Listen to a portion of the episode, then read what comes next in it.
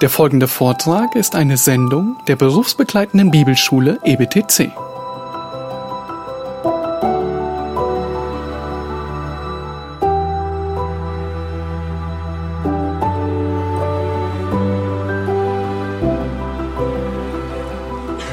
Ja, noch äh, zwei Bibelstellen zu Hiob 25,6.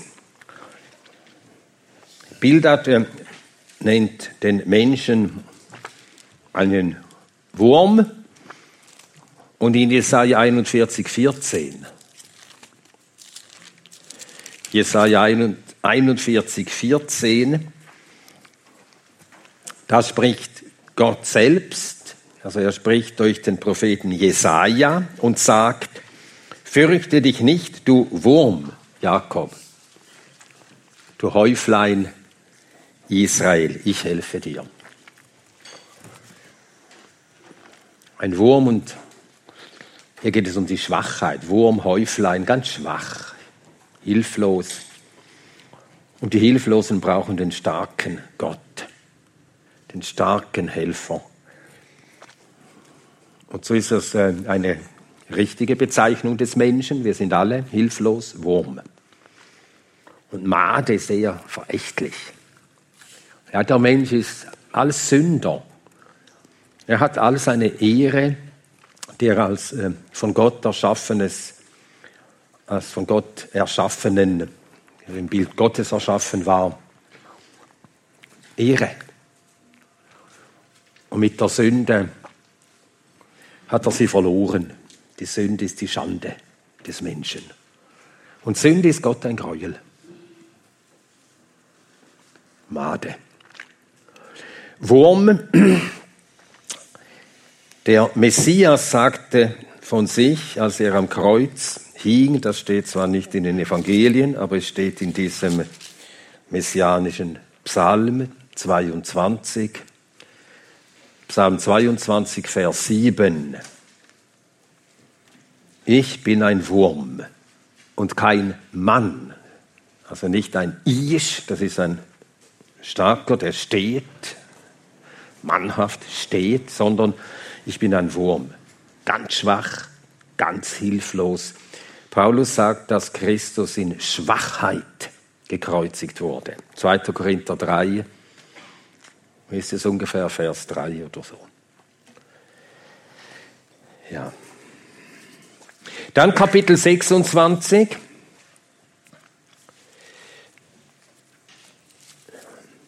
Die einleitenden Worte zeigen, dass Hiob auf äh, ein letztes Mal direkt auf eine Rede entgegnet. Und es ist äh, eine unwirsche Reaktion, Hiobs unwirsche Reaktion auf Bildads letzte Rede. Aber dann, das sind die Verse 1 bis 4, aber dann im Kapitel 26 die Verse 5 bis 14, Hiobs Einsicht in Gottes Wege in Gottes Regiment, wie Gott in der Vorsehung, in seinem Regiment handelt und alles hält.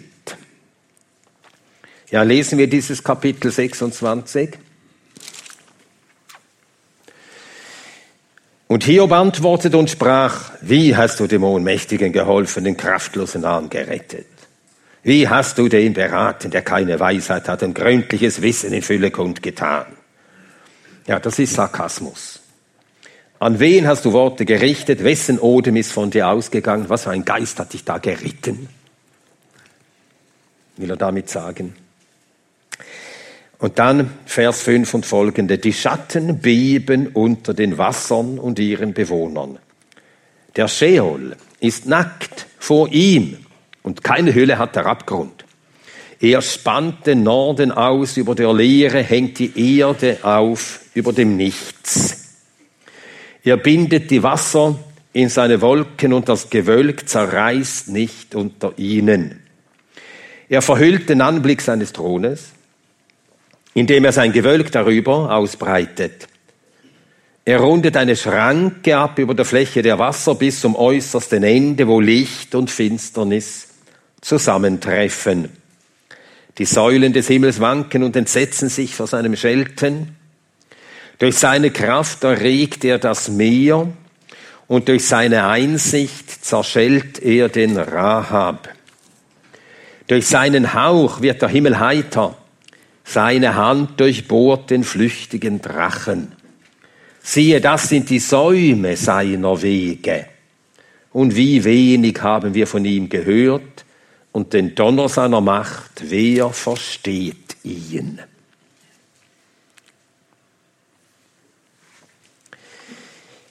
Ja, die Antwort in den ersten vier Versen,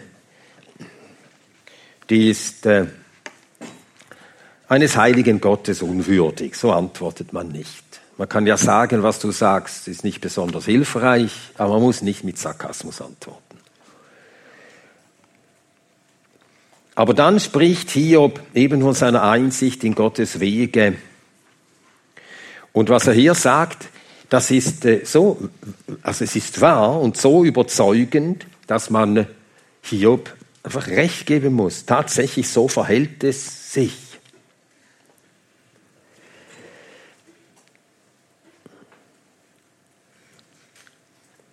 Wenn es im Vers 6 heißt, der Sheol ist nackt vor ihm. Das heißt, nichts ist vor Gott verborgen. Auch das, was uns verborgen ist, der Sheol, das Totenreich. Wir wissen nicht, wie es ist. Wir sind nie dort gewesen. Wir haben es nicht gesehen. Wir haben es nicht erfahren. Niemand hat uns davon Kunde gegeben. Ein Mensch, der dort gewesen wäre und es beschrieben hätte. Natürlich in der Bibel haben wir einige Aussagen darüber, aber wir wüssten nichts davon. Wenn nicht der, der eben alles sieht, vor dem nichts nackt ist, von dem alles bloß und aufgedeckt ist, wenn er es uns nicht gesagt hätte. Sprüche 15, Vers 11.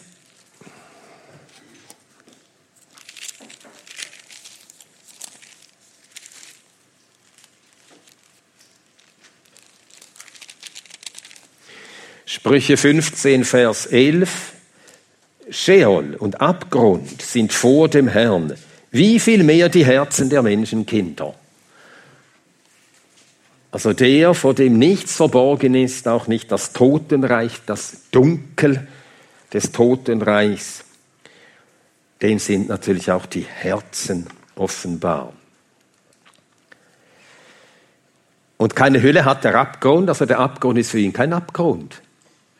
Dass er nicht alles sähe und alles erkennte und alles wüsste.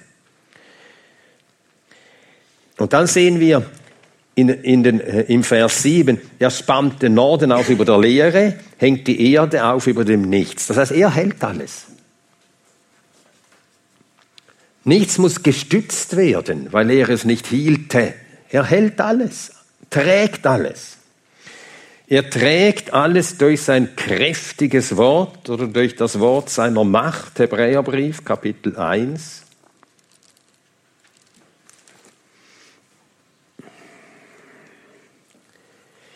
Hebräerbrief Kapitel 1, es heißt hier vom Sohn Gottes, welcher die Ausstrahlung, oder lesen wir Verse 2 und 3, Gott hat am Ende dieser Tage zu uns geredet im Sohn, den er gesetzt hat zum Erben aller Dinge, durch den er auch die Welten gemacht hat.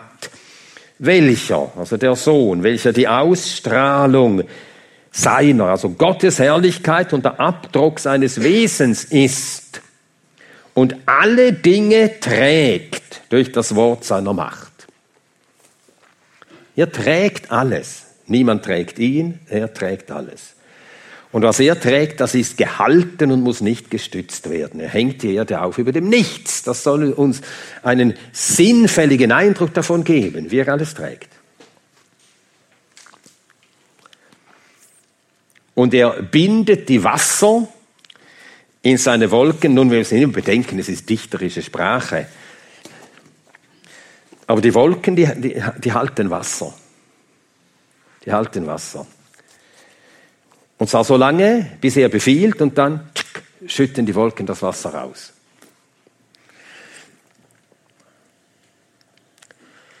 Und so ist er es, der alles durch sein Wirken am Leben erhält, alles drängt.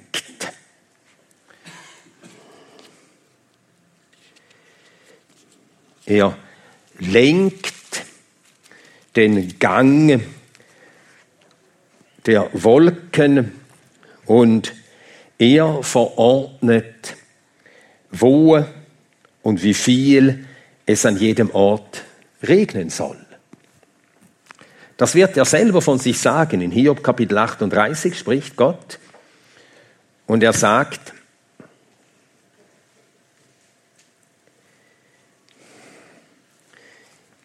Hiob Kapitel 38, zunächst die Verse 25 bis 27.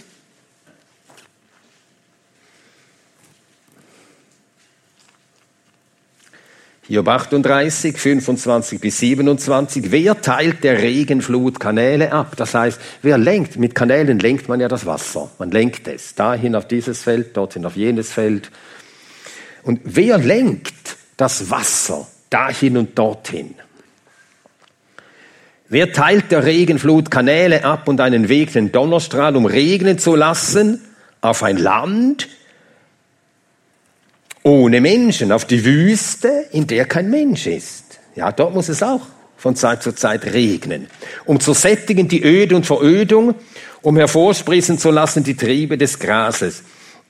An diesen Vers dachte ich, alles äh, meine Frau und ich im Jahr 2000, da waren wir in Schweden unterwegs mit unseren drei Töchtern. Unser Sohn, der wollte, der war damals schon so weit, der wollte nicht mehr mit den Eltern Urlaub machen. Sind wir durch Schweden gefahren und es war äh, ein, ja, auch echt skandinavischer Sommer, hat immer geregnet. Und dann fährt man eben durch Schweden, im nördlichen Schweden, und du fährst Wald, Wald, Wald, Wald, Wald. Alles voll von Wasser. Und es ist wirklich so. Also der Boden, der ähm, ist Moos in den Wäldern, und der Boden ist so voll von Wasser und hat die ganze Zeit geregnet. Da dachte ich ja, er lässt es regnen dort, wo es Überfüll an Wasser hat. Er hält es für gut, das zu tun. Und dann lässt er andere Gebiete kaum regnen. Alle fünf Jahre vielleicht Regen. Ja.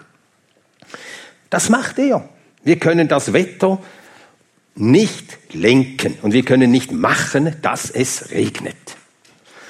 Nun, es ist bemerkenswert, dass Hiob hier darauf verweist. Hier in Kapitel 28. Er bindet die Wasser in seine Wolken, also er hält das Wasser so lange, bis es regnen soll. Und er lässt es dort regnen, wo es regnen soll. Und er lässt so viel regnen, als es regnen soll. Und Elihu wird das nachher aufgreifen und davon reden und anhand des Wetters, anhand der Wolken, anhand von Blitz und von Donner und von Regen zeigen, wie wir machtlos sind, denn das Wetter ist eben etwas, das wir nicht machen können, nicht beeinflussen können, nicht steuern können. Es gibt doch keine Wetterwaffen, es ist alles kindisches, lächerliches Gerede. Es gibt so Leute, die glauben, dass man da Geheimwaffen erfunden haben, können wir das Wetter lenken. Das ist dummes Zeug. Dummes Zeug. Wir glauben, was die Schrift sagt. Und die Schrift macht es ganz deutlich. Gott lenkt diese Sache und kein anderer. Und eben am Wetter soll uns klar werden, wie ausgesetzt wir sind. Wenn es einen verregneten Sommer gibt, ist ein verregneter Sommer. Punkt. Also ich freue mich immer. Ich habe gern Regen. Ab und zu ein bisschen Sonne ist auch gut, aber immer Sonne, da wird man ja verrückt. Aber es gibt auch solche Sommer. Der Sommer 2003, da war von Mai bis September jeden Tag Sonne. Gott hat es gegeben. Ich, ich habe es gar nicht gern gehabt, aber man muss es hinnehmen. Wir sind ausgesetzt. Und das zeigt uns, wie hilflos wir in dieser Schöpfung sind. Auch anderes zeigt es, aber gerade am Wetter. Gerade am Wetter demonstriert Gott seine Oberhoheit und unsere Hilflosigkeit. Und es ist wirklich erstaunlich, wie viel Gott vom Wetter dann redet, um das dem Hiob klar zu machen in Kapitel 38. Dass Hiob ganz hilflos ist und ganz auf Gott angewiesen ist. Und darum gehört es sich für uns alle nicht, so selbstsicher aufzutreten und so groß zu reden. Ja, er bindet die Wasser in seine Wolken und das Gewölk zerreißt nicht unter ihnen. er hält das Wasser eben, solange es dort sein muss. Und dann in Vers 10 steht dieser Ausdruck, also er rundet eine Schranke ab über der Fläche der Wasser, also hat den, den Wohnraum des Menschen begrenzt, beschränkt, Erde, Meer, alles an seinem Platz. Und dann spricht er von diesem äußersten Ende, wo Licht und Finsternis zusammentreffen. Vielleicht meint er eben Horizont, wenn die Sonne aufgeht, es ist dunkel und nachher kommt vom Osten her kommt Licht und vertreibt das Dunkel. Und auch das wird Gott aufgreifen. Er wird Hiob fragen, weißt du den Weg zur Wohnung des Lichts? Das sind Fragen. Das sind Fragen. Hast du schon darüber nachgedacht, was das ist? Licht. Ich meine jetzt nicht physikalisch, ich bin kein Physiker. Einfach denken, Licht. Was ist Licht? Und was Licht leistet. Und was ist Finsternis? Ja, ja, ein Zug von Licht, aber was ist das? Finsternis und nachher Licht und Finsternis, das aufeinander stößt und das Licht, das die Finsternis verdrängt. Ja, das sind Dinge, wir nehmen sie wahr mit unseren Sinnen, aber wir können sie nicht erklären. Das Phänomen, wir beobachten es und Gott macht das alles wo Licht und Finsternis zusammentreffen. Und dann die Säulen des Himmels wanken. Aha, Gott muss den Himmel doch mit Säulen stützen. nein, nein, das ist dichterische Sprache. Also der Himmel ist fest, weil Gott ihn hält, aber manchmal lässt Gott die Kräfte des Himmels wanken. Und das sagt der Sohn Gottes ja auch. Schlagen wir das noch einmal auf. Lukas 21.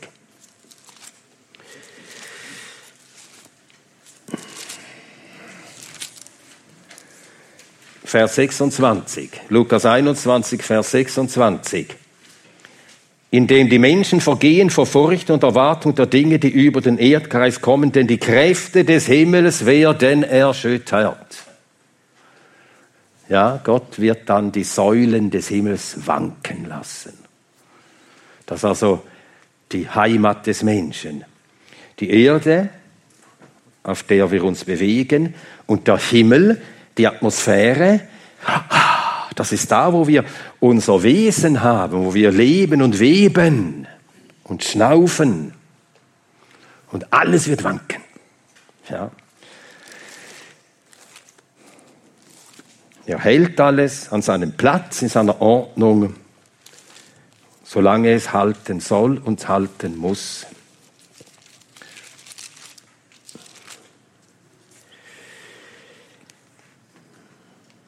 Wanken und entsetzen. Aber wenn er befiehlt, dann wankt alles. Die Säulen des Himmels wanken und entsetzen sich vor seinem Schelten. Und dann durch seine Kraft erregte das Meer, das Meer und durch seine Kraft, durch Winde erregte das Meer. Aber das Meer steht auch gleichzeitig, so wie Gott handelt in der Vorsee, also in der Schöpfung, wie Gott handelt im Wetter, wie Gott handelt auf der Erde. Das ist alles das entspricht alles auch dem, wie Gott handelt in seiner Vorsehung und auch wie Gott handelt in der Errettung. Das sind alles Werke Gottes. Und so, wie er das Meer aufwühlt, so handelt er auch an Nationen und wühlt auch Nationen auf. Und dann sorgt er, so steht es in Daniel Kapitel 7, sorgt er für, durch sein Wirken dafür, dass Reiche emporkommen, dass plötzlich ein Volk stark wird, mächtig wird, sich andere Völker unterwirft und herrscht. Für eine Zeit. Das steht in Daniel 7.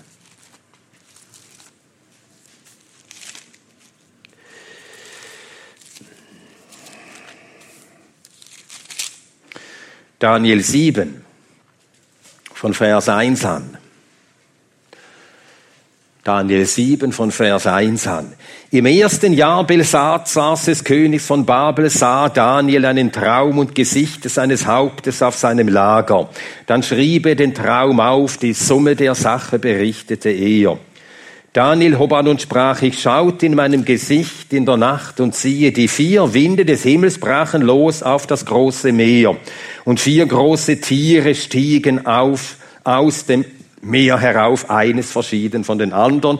Und es wird auch erklärt, diese Tiere, das sind Könige und Könige mit einem Reich mit, und Reiche, also Könige und ihre Reiche. Es ist der Himmel, der das lenkt.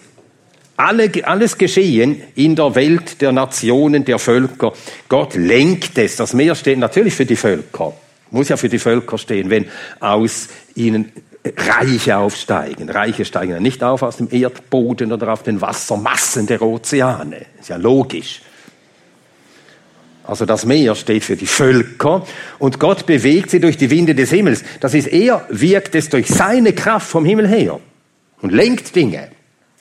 Darum wurde Russland so groß. Gott hat das verfügt, dass Russland so groß wurde. Das ist also von der Ostsee bis nach, äh, wie heißt jenes Meer dort? Das Gelbe Meer oder wie? Ja, einfach dort äußert, Vladivostok. Reicht.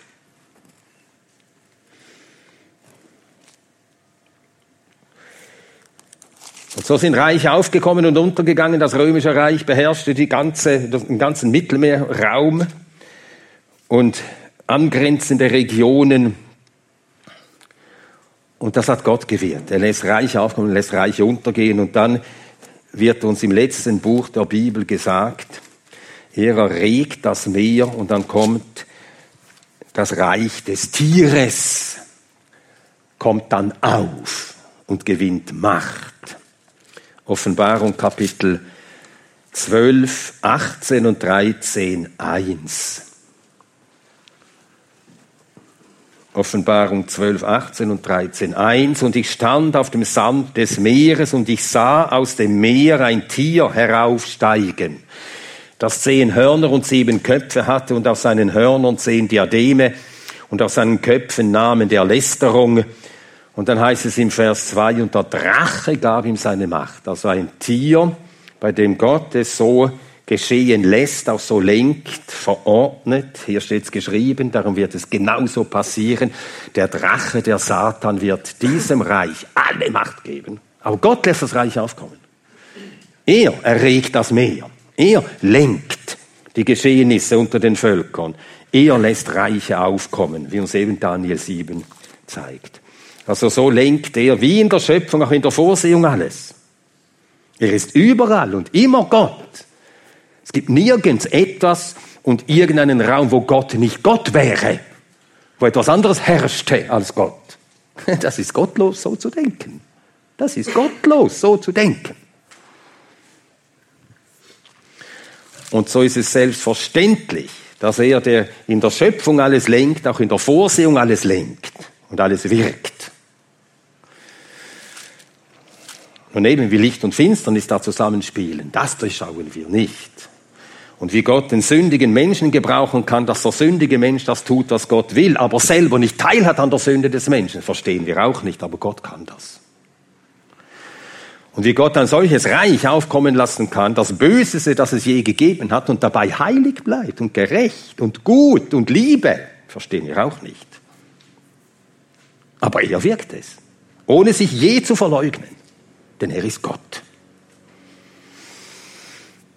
Ja, also Hiob spricht hier davon, wie er durch seine Kraft das Meer erregt. Und dann steht, durch seine Einsicht zerschellt der Rahab. Rahab war später eine Bezeichnung für Ägypten. Also er hat auch Ägypten hochkommen lassen, Rahab, und, ähm, und er hat nachher Ägypten auch geschlagen und erniedrigt, zerschellen lassen. Und durch seinen Hauch wird der Himmel heiter, das wird der Elihu, wird das auch aufgreifen. Ja, ich habe hier noch etwas vergessen, das muss ich jetzt äh, gleich nachholen. Also durch seinen Hauch wird der Himmel heiter, dann sieht man wieder klar, was man vorher nicht sah, klar. Vorher war Gewölk und dunkel da, aber durch seinen Hauch wird plötzlich heiter, dann sieht man klar, der Geist Gottes erleuchtet, gibt Verständnis, Verstand, dass wir seine Wege erkennen und verstehen können und seine Hand durchbohrt den flüchtigen Drachen. Das heißt, er rechnet auch ab und er durchbohrt den, der die Völker seit dem Tag des Sündenfalls verführt hat, in die Sünde geleitet hat, den Satan. Er durchbohrt ihn. Ja, ich habe hier etwas ausgelassen, den, den Vers 9. Ich weiß gar nicht, warum ich den übersehen habe vorhin. Hier sagt Hiob im Vers 6, Kapitel 26 im Vers 9, er verhüllt den Anblick seines Thrones. Das hat ja Hiob auch empfunden. Er verstand Gottes Wege nicht. Er verstand Gottes Regiment nicht. Und es ist so, der Thron Gottes ist uns verhüllt. Wir verstehen seine Wege nicht im Einzelnen. Wir wissen, wer auf dem Thron sitzt. Und da wir ihn kennen, den, der auf dem Thron sitzt, vertrauen wir. Seine Wege sind gut, sie sind heilig, sie sind gerecht. Aber er verhüllt den Anblick seines Thrones, indem er gewölkt darüber ausbreitet. Das hat auch David gesehen und verstanden, dass Gottes Thron uns verhüllt ist. Psalm 18.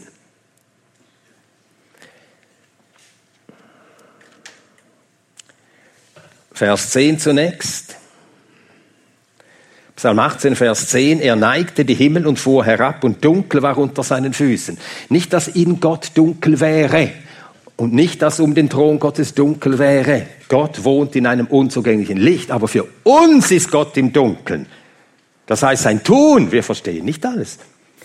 Wir nehmen sein Tun wahr, wir anerkennen, er leitet, lenkt alles, aber wir können es nicht durchschauen. Woher und wohin und wozu im Einzelnen. Wozu alles zusammenwirken muss, das hat uns Gott gesagt. Aber im Einzelnen verstehen wir seine Verordnungen und Wege mit uns nicht. Es ist dunkel, dunkel unter seinen Füßen. Und dann heißt es in äh, den Versen 12, ja, Vers 12, Finsternis macht er zu seinem Bergungsort, zu seinem Zelt rings um sich her. Finsternis der Wasser, dichtes Himmelsgewölk.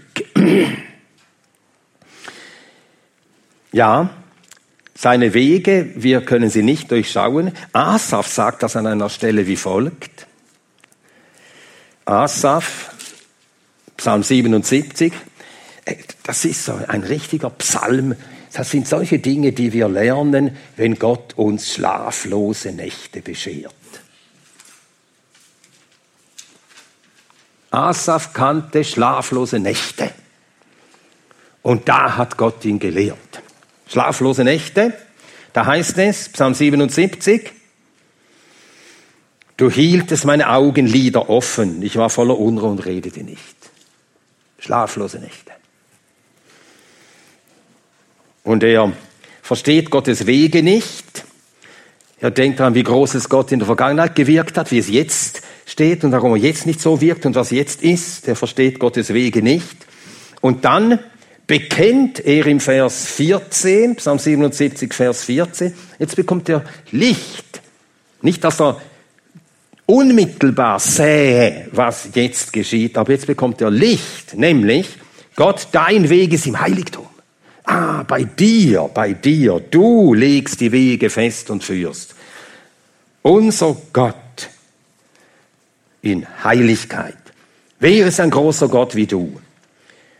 Du bist der Gott, der Wunder tut. Du hast ein Volk erlöst, Vers 16. Dich sahen die Wasser. Das ist natürlich ein Hinweis auf den Durchzug durch das Schilfmeer. Und dann steht im Vers 20, im Meer ist ein Weg, Deine Pfade sind in großen Wassern und deine Fußstapfen sind nicht bekannt. Wir können seine Wege hier auf der Erde nicht nachspüren. Wir wissen, sein Weg ist im Heiligtum, aber er geht hier auf der Erde durchs Meer. Tja. Und da lernte Asaf dem Herrn vertrauen. Ich verstehe das Ergehen meines Volkes jetzt nicht, aber ich weiß, dein Weg ist im Heiligtum und du führst uns durchs Meer, hindurch. das sagen kann. So kann David sagen im Psalm 18, das ist so schön, dass er das sagen kann. Psalm 18, nachdem er gesagt hat, Finsternis macht Gott zu seinem Bergungsort. Psalm 18, Vers 12. Finsternis machte er zu seinem Bergungsort, zu seinem Zelt rings um sich her. Finsternis der Wasser, dichtes Himmelsgewölk. Dann Vers 29. Denn du lässt meine Leuchte scheinen. Der Herr, mein Gott, erhüllt meine, äh, äh, erhält meine Finsternis. Das Vertrauen auf Gott, das ist dann das Licht, das wir haben. Das ist Licht. Ja. Und so sind wir gewiss, so sind wir getröstet. Und es genügt uns zu wissen, dass Gott weiß. Wir beten jeden Morgen nach dem Frühstück miteinander, meine Frau und ich. Jeden, jeden Morgen, immer nach dem Frühstück. Für Geschwister, für Missionare. Und auch immer wieder sagen wir dem Herrn, Herr, wir wissen nicht, was heute dieser Tag birgt. Aber du weißt. Und das genügt uns. Ja? Das ist unser Licht.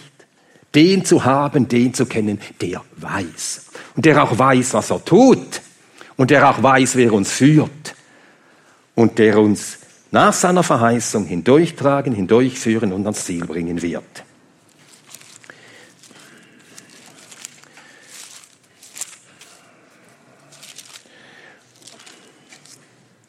Und Hiob sagt dann im Vers 14, nachdem er all diese Wahrheiten über Gottes Weg ausgesprochen hat, bekennt er, siehe, das sind die Säume seiner Wege. Eben, wir können nur den Saum seines gewaltigen, herrlichen Gewandes, nur den Saum erfassen.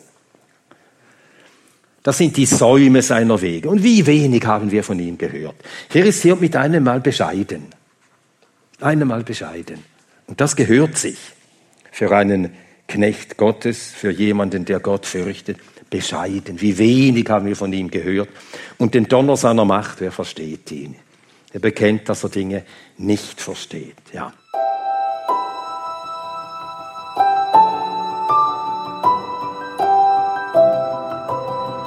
Diese Sendung war von der berufsbegleitenden Bibelschule EBTC. Unser Ziel ist, Jünger fürs Leben zuzurüsten, um der Gemeinde Christi zu dienen. Weitere Beiträge, Bücher und Informationen findest du auf ebtc.org.